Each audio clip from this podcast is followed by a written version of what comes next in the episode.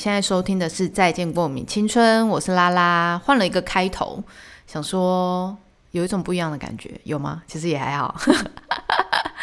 好啦，要跟大家分享的是呢，本周就是你们应该是在收听的时候，会是在清明年假 and 儿童节，不知道你们做了什么样的安排？我是看到我的好朋友们，有的人出国，有的人就是跟另外一半见面，就是远距离的这个时刻可以一起见面。那至于我呢，就是好爱在家里。嗯，因为我就是不喜欢出去，and 我发现我越来越喜欢自己一个人在家里。我跟你讲，我的宅的程度是可以那种，如果你只要给我。就是一块大饼，然后挂在脖子上，我可以是连动都不用动的那一种人。天秤座就是基本上大家可能都会一直以为说，天秤座就是应该就是交际花啊，就是喜欢这边沾一下，那边沾一下。我跟你讲，天秤座要懒起来的时候，绝对是世界第一名，就是。连可能躺在沙发上，然后要起来拿个杯子，都要想好说，那我一口气可以做什么？我拿杯子的这个过程，我是不是可以顺便拿卫生纸？我顺便起来干嘛干嘛干嘛？要计划好，我才可以离开我的沙发，就是这么的夸张。不知道大家有没有看到我的现实动态？就是前几天就是有发了一篇文，就是在继上礼拜有跟大家公布。本人已经考到了汽车驾照之后呢，我就开始进行了一一系列的练车，于是还约了我爸一起去开车。这个小故事就是，如果你有看我的 IG po 文，你一定知道了。但我好像也可以在这边讲一下，因为不一定每个人都有在追踪，所以可以跟大家提一下。我那天在练车的时候呢，我一直都很安静在旁边。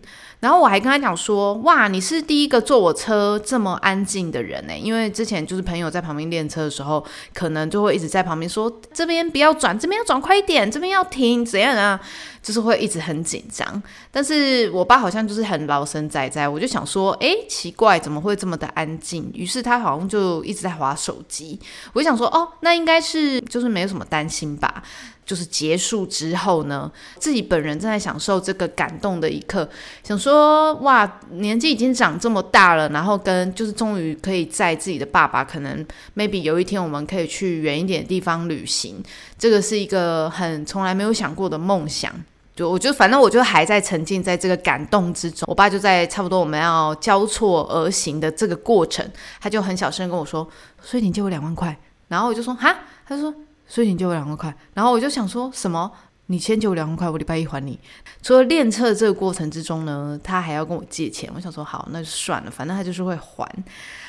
可是殊不知，我就想说哦，那这件事情就过了，我也没多想。结果到大概到晚上九点十点的时候吧，他就突然打电话来，他就说：“苏怡婷啊，你觉得你今天开车给自己打几分？”我就说大概八九吧，自己觉得。自己觉得很高，说嗯，大概八十九吧。他说八九，我觉得可能八十都不到哦。然后就开始在批判我今天什么停车没有停好啊，然后可能就是停到机车格啊，然后打方向灯太慢或转弯太慢什么之类的，开始批评哦。他说我刚刚你这个爱人哦，然后我想说，我为什么会隔这么久才来，就就是打来批判我？结果仔细想一想，大概他打来的前十分钟，我汇了那两万块给他。他终于，终于就是可以不用忍耐，然后原来他今天这么安静，都是一切都是有目的性的。我刚好在带大学生做一个练习的时候，我就说你可以去找你手机里面的一张照片，然后把这张照片要分享的故事给大家。有一个学生，他就找了一宾士 S B N W 的车，这样。然后我就说：“那你为什么选这张照片？”他就说：“嗯，因为选这张照片是我最近考上驾照。”那我爸就说：“不然这台车之后就给你开好了。”比对之下，别人的人生还是都是比较精彩。嗯，其实我已经习惯了啦，我真的真的还好，我真的没有伤心。我只是觉得有时候就是笑看自己的人生，觉得自己的人生实在是非常的有趣。对，所以就跟大家分享这个这个礼拜的小趣事。好啦，那再来要来分享本周的主题喽。本周主题想要讨论的是呢，关于渴望被理解这件事情。有时候我们在做创作者的时候，不论你今天是做什么样的创作，有时候你的作品，又或者是你正在做的这一份工作，我们都会很希望得到认同。然后让我们继续往下一个目标前进。通常人都是这样啦，很少人会一直喜欢被否认的吧？就是说你这个东西做不好，或者是你在做这件事情的时候没有人看得懂，就是只有你自己做爽就好。所以我今天想要用另外一种方式来讨论关于渴望被理解这件事情。第一个就是想要讲的是关于为什么我们心里会很想要被认同跟渴望。然后第二个是很多时候我们在讲艺术的时候，也很多人看不懂啊。像前一阵子，就是也有朋友问我说，为什么艺术一定要这么难懂？为什么艺术没有办法就是大众化？但是因为艺术一直是游走在一种，这真的可以讲非常久。就是艺术艺术创作，不管你今天是哪一种艺术类型，艺术创作本来就会有分大众大众艺术 and 就是可能商业艺术，但是还有一种是你们认为你们自己认为觉得通常我们看不懂的这种。艺术变成是一种很崇高的艺术。Anyway，这些东西、这些艺术都是需要被存在的。你想，如果所有的艺术都是只有在一个层面被看得懂，那基本上其他类型的艺术都不需要存在的吗？好，我就是举最近你一定很常看到，例如说抖音好了。你在看抖音影片的时候，有时候我们光是一个影片，它其实就是同样的一样内容，但是是不同人去执行，你也会觉得说那。这样子，他一样在赚点阅数，他只是因为演算法带到了你的面前。但实际上，你在之后再看的时候，你可能看到 A 做一样的内容，B 做一样的内容，到 C 的时候，你还会继续看吗？就不会啦。那如果大家都只是为了要点阅率，然后做一样的事情，那我们真正存在的价值是什么呢？今天就是想要用一种在讲艺术创作，还有在讲我们个体。为什么想要被被人理解的这件事情，来让大家去思考，渴望理解的部分是什么？然后我们应该用什么样的心态去思考这个问题？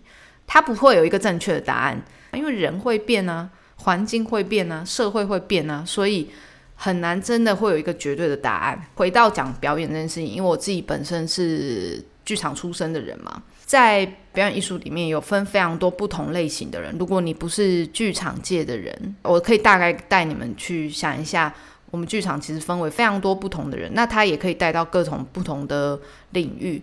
但其实剧场人不是你大家想的是哦，他们一定都是演戏。你知道，就是很像那种阿姨就觉得说啊，你戏剧系的，哦，那你演一段给我看；或者你舞蹈系的，那你劈个腿；或是你是剧作家或者小说家，那你现在可以写一段吗？就是你知道，这是很大众既定刻板印象的方式去看待关于职业这件事情。但实际上，其实一个职业里面，它其实分为非常多不同的小领域。剧场里面其实分为幕前跟幕后。我们在讲幕前的时候，有时候幕前，你以为每个人都是演员吗？真的有人是打从心里就是不想被看到的。很多人就会想说啊，他不想被看到，为什么要做剧场？诶，可是有的人就想要做灯光啊，有的人就想做舞台设计啊，有的人就是想要做服装设计啊。对他们这些幕后工作人员来说，他们支撑了这些演员，把这些光给他们，这个也是他们的作品。所以这样的人其实某种程度也是很值得被看到的。就是我们很常有时候，如果你常进剧场去看舞台剧，或者你看舞蹈，或者你看任何表演形式。我们很常都看到台上那个光鲜亮丽的人，但事实上，如果没有幕后这一些人去支撑支撑的这整个表演，他也是没有办法被成立的。你想，如果只有一个舞台，然后一个演员一直在上面，他没有任何技术去支撑他的时候，他其实也是很单薄啊，还是依然还是需要这一些幕后的人去支撑他。大众都只用一种方式去看到某一种职业的特性跟特质，就例如说，如果我们现在很常看到的 YouTuber 好了。我们可能都会看到，呃，这些 YouTuber 在目前影片里面讲话的这个人，但是其实剪辑也是一个很重要的人。当然，如果他的影片是他自己剪的，但是如果他是请剪辑师，那剪辑师就变得非常重要。上字幕的人也很重要，调色的人也很重要。可是，当这些人如果回到家里，很多时候有可能是没有办法被理解的。像例如说，呃，可能如果我今天做剪辑师好了，那我回去。他们说啊，那你是做 YouTube 的，那你一定很有钱。可是实际上不一定啊，因为他搞不好他的收益其实就是领月薪。很多时候我们都是用一种很大众的方式去让别人理解我们正在做什么。假设我爸一开始也不懂我表演艺术到底在干嘛。就是如果我在做不是表演的事情的时候，我有时候就会很懒得解释，我就会直接说：“哦，对啊，我现在在表演。”但是可能我今天做的是动作设计，我不一定做的是目前的，我不是一个舞者，但是我在做设计的工作，我就会用一个很大概的方式让他能理解说：“哦，这就是我现在目前的工作。”回过来，我们自己是谁的时候，有时候也不能，我们没办法去要求任何人去，只有用一种方式去呈现他活着的方式。如果每个人都活成同一种样子，你们会觉得有趣吗？当我们每一个人都变成同一种方式在经营自己的时候，我们很难去看到自己是谁。因为我就是最近，我每次都在看，就是这些网红在。经营自己的时候，好像就是一定要把照片拍成那个样子才叫做好看。其实，实际上，如果它没有这么的整齐，它没有这么的被摆拍，这个食物你眼睛看看到它的样子就不好看了吗？或者它不好吃吗？或者它分享出来就没有这么的吸引人吗？好像就变成是演算法会把我们归类在一种。同样的美感里面，跟同样的形式里面，我觉得值得要去讨论的是，那我们是谁？我们应该要活成什么样子的那个方法到底是什么？无论你今天是不是表演艺术的人，我们都有某种程度渴望被理解跟渴望被认同的这个心理，这是本来就已经内建在里面的。这个问题也是很常困扰我，因为我也想说，我如果要经营自己，我是不是势必一定要用某一种方式去拍照，或是录影，或者是？用一种大家喜欢的方式去经营自己，可是某种程度我自己心里又有点抗拒，你知道吗？就是像我如果我现在要拍影片好了，我可能也会想说，好像我这样不是跟某些人一样吗？就是也也在思考这个问题。Andy Warhol 曾经有讲过，每一个人都拥有十五秒成名的机会。很红的人，他可能就是建立了一个他自己的王国跟他自己的体系，但是这个是属于他们的王国跟体系。可是你渐渐的可以在网络上面可以看到的是，很多时候某一种方式好像开始变成一种脚本，然后会被复制、再复制，然后被。其他人运用，只是因为上面那个人的脸或说话的方式不太一样，所以你会开始觉得说，哎，现在产生的内容好像都差不多。这种方式，我觉得会减低我们去开始意识要思考的问题。你会随着说，哦，大家现在都在看这个，那我也要跟着看。哦，大家都在喜欢这个，那我要跟着喜欢。就例如说《黑暗荣耀》好了，它的确很好看，它的确是爽片。可是对我来说，我自己个人会是，我看了之后，我想要知道的是为什么大家会喜欢，为什么大家会。跟着明明已经知道这个复仇的 SOP 就是最后会走到哪里，可是大家还是会一头热的去集中注意在剧上面，而不是其他的。我们在跟随其他人的喜好的时候，同时我觉得不是不行，而是我们要在跟随的同时，也要知道说，那这个是我喜欢的吗？这个是我想要知道的吗？还是这个里面它到底能告诉我们的是什么？我们在跟随他人喜好的时候，我们能做的事情。那我这边可以提一个。我自己蛮喜欢的一个艺术家叫做杜象，他最有名的一个作品就是喷泉。他其实用了一个马桶来去呈现在美术馆里面做了这个作品的时候，其实受到非常大的争议，因为它就是一个很现实的东西，而且大家对于马桶这件事情一定是感觉到是很污秽、很脏，怎么会出现在这种神圣的？艺术殿堂里面，也就是说，它突破了所谓一般的美感。为什么艺术家他必须要存在的原因，是因为我觉得他们会坚守着他们自己的喜好跟意志。在我们今天如果回到作品，我们要被理解之前，我们被必须要先知道自己的个人风格、个人特色是什么，我们才有可能被理解。不管你今天的创作形式是什么。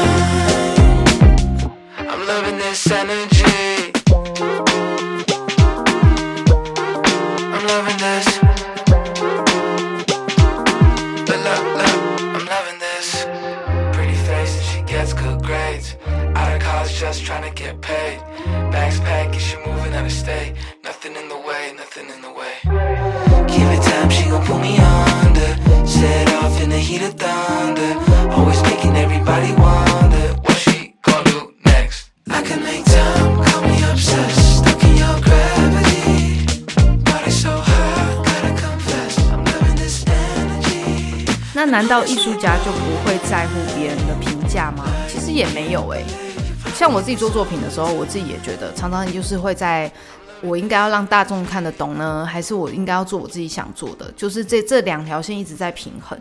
因为如果我一直在做自己的创作的时候，有时候真的有人想要知道这个很深的，就是历史历史背景嘛。我在做市场这个文化的时候，真的有人想要知道传统市场的存在会攸关于，就是跟超级市场现在的影响是什么吗？就是真真真的会有人知道吗？我觉得创作者最重要的存在就是看到别人没有看到的问题。然后，并且你会觉得这个问题是需要被理解的，所以你才要把这个问题提出来。如果是内在的部分的话，你一定会有一些需求是你自己知道的，因为往往我会觉得说啊，别人没有理解我也没关系，那是因为你自己根本不知道你要让别人理解你什么啊，因为你太多了，因为你想要让别人理解你整个人的存在，但是你整人其实真的是一个非常复杂的动物跟生物，你知道吗？他没有办法在一时之间就被完全的看透，就很像如果你你今天跟你爸生活了可能二十几年好了。你有真的看透这个人吗？你顶多知道这个人的个性、他的走路方法，或者是你有时候他安静的时候，你也没有办法理解他忧郁的那个状态是什么。像甚至我跟我爸关系修复很好，但我永远也不知道他那个两万块，我永远也不知道他那个两万块到底是要跟我借去哪里。就是我每次问他，他也是那边支支吾吾啊，也是说不出来。就是每个人他都有他自己想要设定的那一道墙，那这道墙它到底能不能被破解，跟能不能？有一个门跟钥匙被打开，这真的是要看人呢。所以你如果渴望被理解，切记一件事情是，你要先知道你想被理解那个部分是什么。因为如果你想要别人一眼就望透你，然后你很透明，那真的很难很难。你连你妈和你爸可能都看不懂你到底现在想怎样。你现在不讲话又怎么了？像我爸很长以前小时候就很常问我说。啊，你现在不讲话又怎样？要讲出我现在的需求很难。我之前就是那种说话障碍的人，啊我很难去讲说我现在到底想要什么跟不想要什么。我觉得那个中心思想真是太难了，就是要表达的方式太难，对我来说很难，所以我就我就一直选择沉默。所以你看啊，亲密的人他都没有办法这么快速的理解你，你要怎么样让就是才刚跟你认识的人要理解你，或者身边人要理解你，而且重点是别人要理解你的原因是什么啊？就是一个很，就是一个很现实的问题啊，就是把你自己当成一个作品，别人为什么要理解你？Why？你要想到那个方法。我们现在回复今天的听众的问题，然后我们这次的募集的题目比较多，所以我们今天我们就精选了几个。好，第一个听众想要渴望被理解的是，希望可以不要被带有偏见跟刻板印象的理解我的生命。刻板印象这件事情呢，对某些人来说真的是有点太难。呃，我妈以前常讲最最最最常讲的，给我的一个生命的至理名言，就是不要想要渴望改变别人。你要想，他可能活了五十岁了，啊，他五十岁都是用一种方式在去看待别人，你才活这十几岁，你觉得你有可能改变一个五十几岁的人吗？没有办法，不可能。啊，他们有偏见就他们有偏见呢。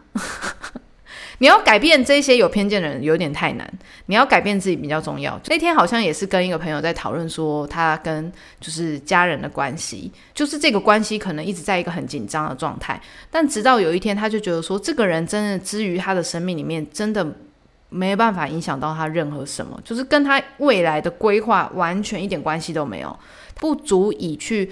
呃，影响到他的未来，或者他想要做的每一件事情。那所以这个偏见跟刻板印象根本存在的价值就毫无意义。所以我觉得这件事情最重要的就是，你根本就不用去在乎这一些偏见跟刻板印象啊。今天要一直带着这样的思维去想，那我好像也不用做作品，因为一定有人喜欢，有人不喜欢啊。这个节目一定有人喜欢，一定有人不喜欢，那我就不做了吗？没有啊。就是这这些人的想法不足以去影响到你的时候，你就根本完全不用去管他。你势必一定会遇到理解你的人，只是不是现在。嗯，就是那个 key man 是重要的，但是不一定是马上会出现。再来，听众二他说，比起完成梦想，我更希望被理解做梦这件事情。说实在的，我自己的个人的梦想是一直不断改变。我是一个很没有蓝图的人。呃，有的人是那种我做我我可能刚毕业，或者我还没毕业之前，我就已经有想好我的蓝图，是我到了一个我毕业的五年，我一定要找到一份很很完美的工作，接下来结婚，接下来生小孩，接下来买房子，接下来有房有车，然后可以环游世界，这种就是生命蓝图。但对于我来说，我好像不是那一个。照着蓝图走的人，我必须要走到这一道门，然后打开之后发现，哎，这个好像是我喜欢的哦，可是不适合我，再去开下一道门。因为像我小时候，我的梦想可能是心理医生，就是舞蹈系毕业之后，希望是一个舞者。知道舞者生命很薄弱的时候，我就想说，那我好像可以做创作，想要做一个创作者。只做一个创作者的时候，又不满足于。现现况，我又想要做东做西，我就觉得人生不会只有做一种某一种创作，只在一个形式上面的时候，我又想要去尝试不一样的事情。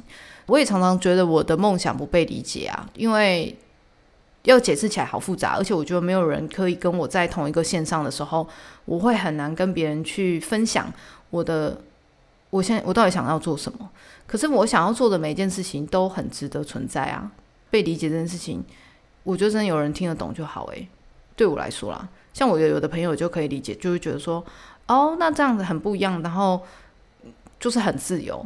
可是有的像刚刚的刻板印象的，你觉得大人会理解我这种就是看似游手好闲的人，然后不知道在干嘛，然后也好像有在经营自己，又没在经营自己，有一个公司又好像没有一个公司，但是又好像有有一些收入什么的，你觉得大人会理解吗？没有人会理解吧？大家只会我每次一概就是现在。大人只要问我说你在干嘛，我就会说我我在当老师。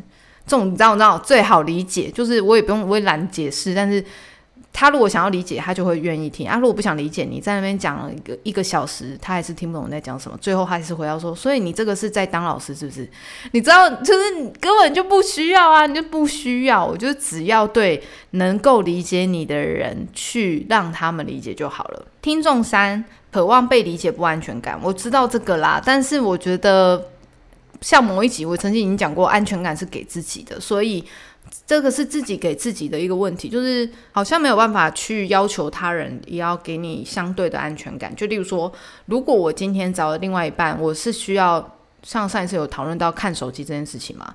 那如果你们两个的共同协议都是，我们都是可以彼此看手机的。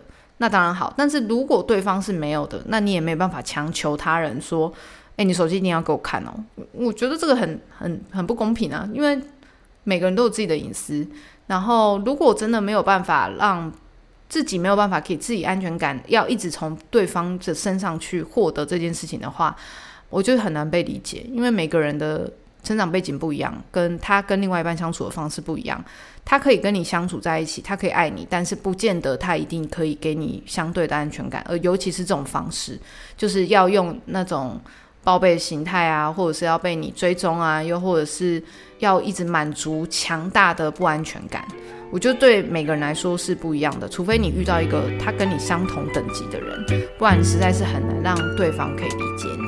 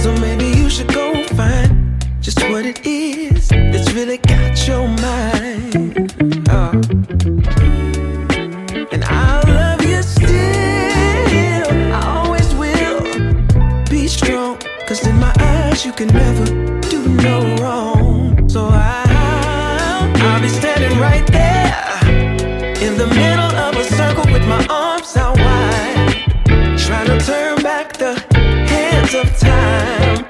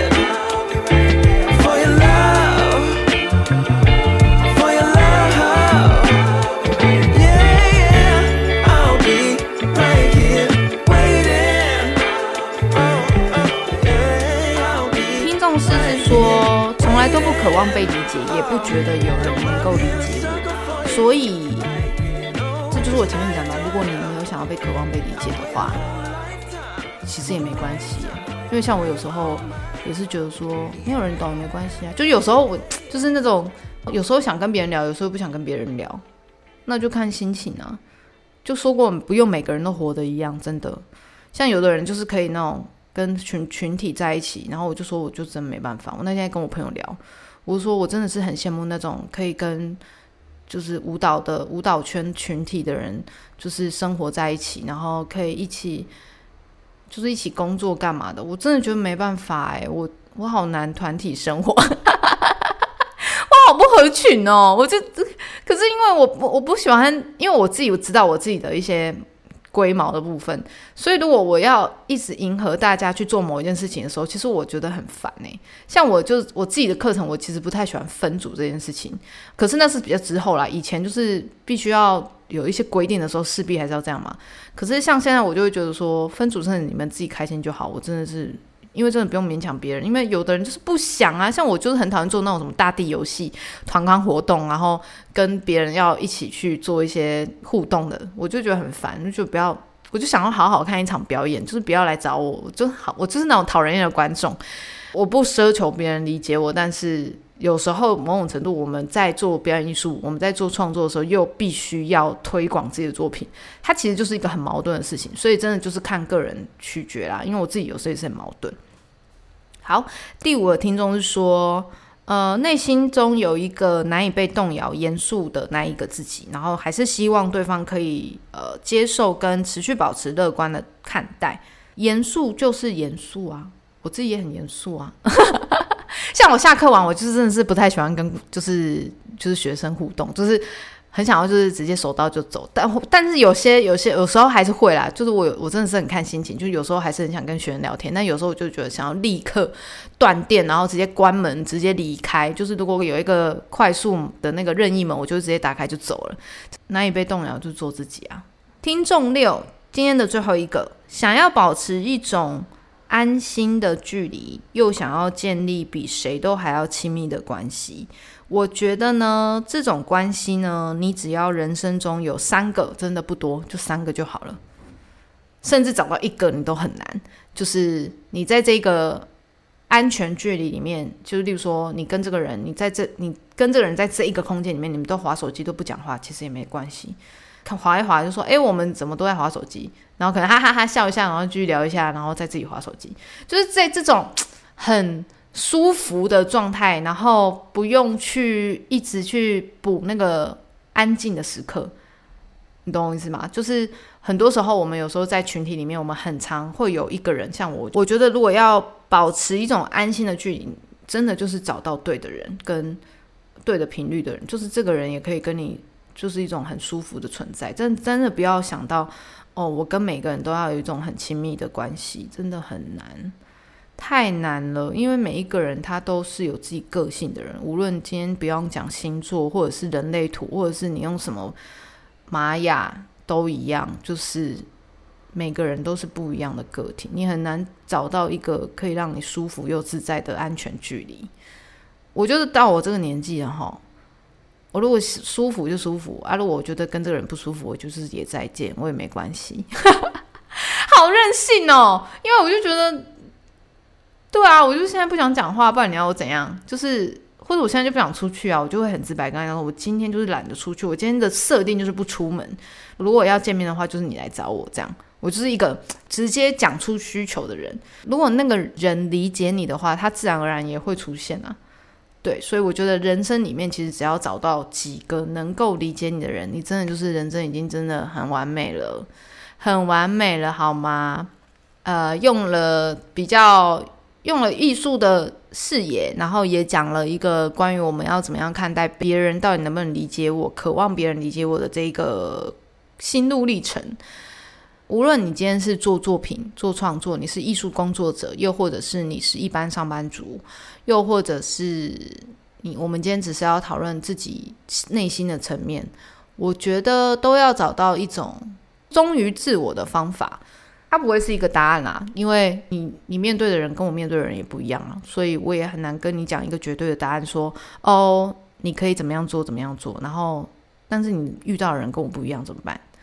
对啊，所以我觉得这个是一个很难用一个绝对答案可以告诉你你要怎么做的解答，但是我们可以用一种我不放弃尝试的心态去看待每一件我想要被理解的事情。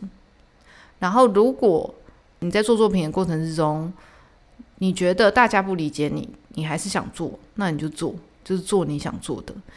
如果你是你自己一个人的内心很想要被理解，但没有人理解你，可是你只要记得，这个人的存在，如果是没有办法影响到你生命中的任何事情，那就不用在意，就这样。嗯。以上就是我今天的再见过敏青春。今天再见过敏青春呢，小小的严肃，但是用另外一种方法来跟大家聊聊关于渴望被理解的这件事情。希望大家可以有一点思考，有一点思考。哎，因为我最近真的觉得人类不思考这件事情真的很可怕。你看现在 AI 就是出来了，是不是很可怕？你都不用想，然后你只要打一个问题，它就全部都写出来。那我们就是更容易没有思考这件事情呢，其实很可怕哎。我希望大家各位听众在听《再见过敏青春》的时候，是可以有思考，而不是只有有共鸣的。这个节目之所以存在，还有一个问题是，呃，因为我自己是一个很喜欢丢问题，就那种十万个为什么，就是那种先有鸡还是有蛋的这种哲学问题的。那如果，呃，我们不一定人生一定要某一种答案来告诉我们该怎么做，可是一定要有要学会无时无刻的去思考自己，不是反省自己哦，是思考任何的问题，这样子你我们的人生才不会平淡又无味，就是了无生趣的一直活着。好的，那今天的再见过敏青春就到这里喽，我们下周见，拜拜，早安、午安、晚安，我是拉拉，下周见哦，拜拜。